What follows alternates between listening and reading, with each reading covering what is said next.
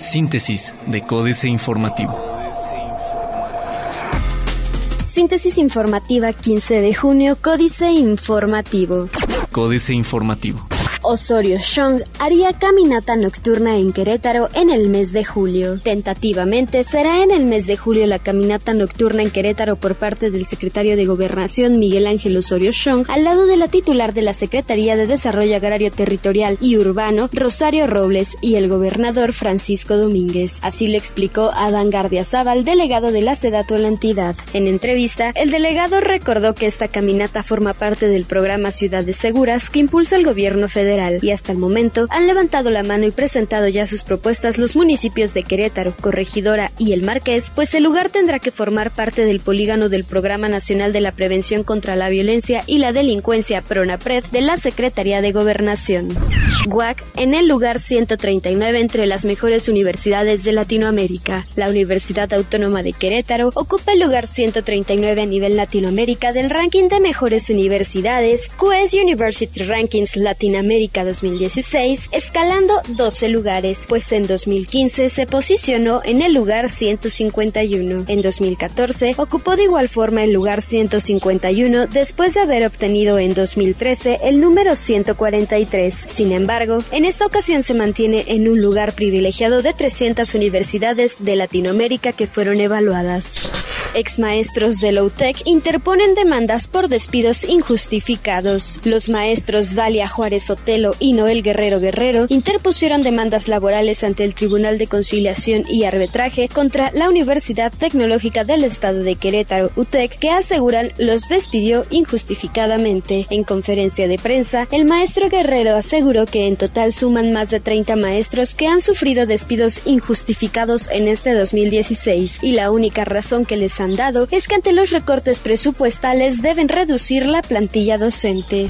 Improcedente, solicitud del sindicato municipal para cambiar de dirigencia, dice conciliación y arbitraje. No es procedente la solicitud del sindicato de trabajadores al servicio del municipio de Querétaro para destituir a Celestino Bermúdez como secretario general y nombrar en su lugar a Melesio Carrillo Guardado como nuevo dirigente, informó Ignacio Aguilar Ramírez, magistrado del Tribunal de Conciliación y Arbitraje. De acuerdo con Aguilar Ramírez, el tribunal determinó un incumplimiento de requisitos de derecho para atender las peticiones del sindicato, que semanas atrás denunció la falta de apoyo por parte de Bermúdez en el conflicto suscitado por la concesión de basura. Diario de Querétaro. Revés a disidentes. Limpian drenes y recolectan 1.200 toneladas de tiliches. Debaten transparencia en Cabildo de Querétaro. Acusaron los regidores del Partido Revolucionario Institucional a la administración municipal de poco transparente, esto luego de que fuera rechazada la solicitud para que los secretarios comparecieran ante el Cabildo como parte de un ejercicio de glosa municipal. Dicho punto de acuerdo fue promovido por el regidor tricolor Enrique González y González. Los regidores Enrique Correa Sada y la síndica Ana Florencia Maldonado consideraron que el asunto debería ser tratado primero en Comisión de Gobernación, situación que no encontró respaldo en la oposición. Cuarto de guerra, debilidad. En vísperas de la huelga municipal, la primera en muchos años en San Juan del Río, el alcalde Guillermo Vega no le quedó de otra que ceder a los caprichos del muy voraz líder sindical Gregorio López para que aceptara posponer un mes el emplazamiento. Plaza de Armas. Maestros exigen contratos y bases. Juntos aquí, PAN y PRD se acercarán diputados a asociaciones turísticas. A fin de reunirse con organismos del sector turístico, la Comisión de Desarrollo Económico y Turístico de la 58 legislatura del Estado aprobó sesionar fuera del recinto legislativo el 20 y 29 de junio en los municipios de Ezequiel Montes y Tequisquiapan respectivamente. Crean Consejo Consultivo para la Alameda Hidalgo. El corregidor. Eleva calles seguras detenciones en la capital. Firman Marcos Aguilar Vega convenio con Consejo de Notarios. Se quejan derechohabientes por desabasto. Refuerza Secretaría de Salud del Estado acciones contra las lluvias. Noticias. Pagará Tolimán multón 85 millones de pesos. Luego que Semarnat impusiera una multa por 85 millones de pesos al municipio de Tolimán, el monto se deberá pagar a más tardar el 29 de junio, confirmó el alcalde Luis Rodolfo Martínez, quien señaló que esta multa fue por la ampliación de relleno sanitario, donde no se solicitaron los permisos correspondientes para tales fines. Apoyará legislatura local retorno de los repecos. Inició certificado electrónico de nacimiento en el Hospital de Especialidades del Niño y la Mujer. Reforma llega oralidad a la Ciudad de México. Con el nuevo sistema de justicia penal acusatorio se espera tener una reducción de juicios en el Tribunal Superior de Justicia y mayor reparación del daño. El presidente del Tribunal Superior de Justicia de la Ciudad de México, Edgar Elias Azar, aseguró en una entrevista que la mediación tendrá un valor preponderante en el sistema de justicia oral. Debilitan 3 de 3. Senadores del Partido Revolucionario Institucional y Partido Verde Ecologista de México debilitaron anoche la iniciativa ciudadana original 3 de 3 para obligar a funcionarios a presentar y publicar sus declaraciones patrimoniales, de intereses y de impuestos. Los legisladores rechazaron que la nueva ley de responsabilidades administrativas retomara los formatos usados en la 3 de 3 y obligara a los servidores públicos a hacer públicas sus cuentas bancarias, inversiones, inmuebles, vehículos, posibles conflictos de intereses y obligaciones ante el fisco.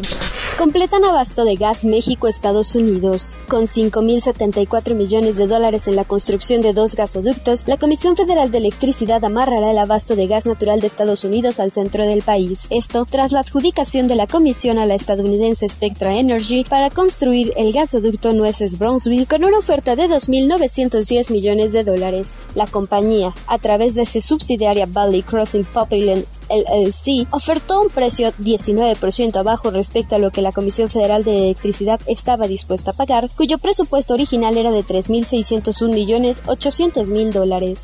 Castigan recursos a nuevas empresas. La jornada. Intervendrá Comisión de Cambios de seguir la devaluación del peso. Llega el dólar a 19.25 a la venta al menudeo en bancos. Ofrece México grandes oportunidades de inversión, asegura Videgaray en Canadá. Reporta Banco de México aumento de 71 millones de dólares en las reservas. Excelsior. A la cárcel, diputado que pida una tajada, plantean en el Senado 14 años de prisión. El Senado aprobó por unanimidad en comisiones los nuevos tipos penales en materia anticorrupción con la innovación de considerar cohecho la práctica de diputados federales y estatales de solicitar una tajada económica a alcaldes u otros actores políticos y sociales a cambio de asignar partidas del presupuesto federal para castigarlos hasta con 14 años de cárcel. El 56% sin acceso al sistema financiero. Baja la mezcla mexicana termina en 40.06 dólares. Luis Videgaray destaca atracción de inversiones tras reformas.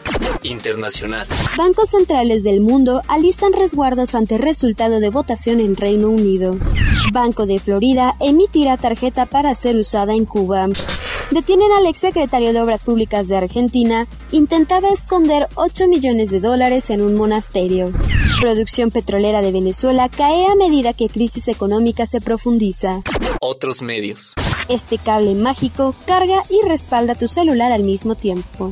Nexus 6P, una buena alternativa de Google para Latinoamérica. Expende máquina libros al momento.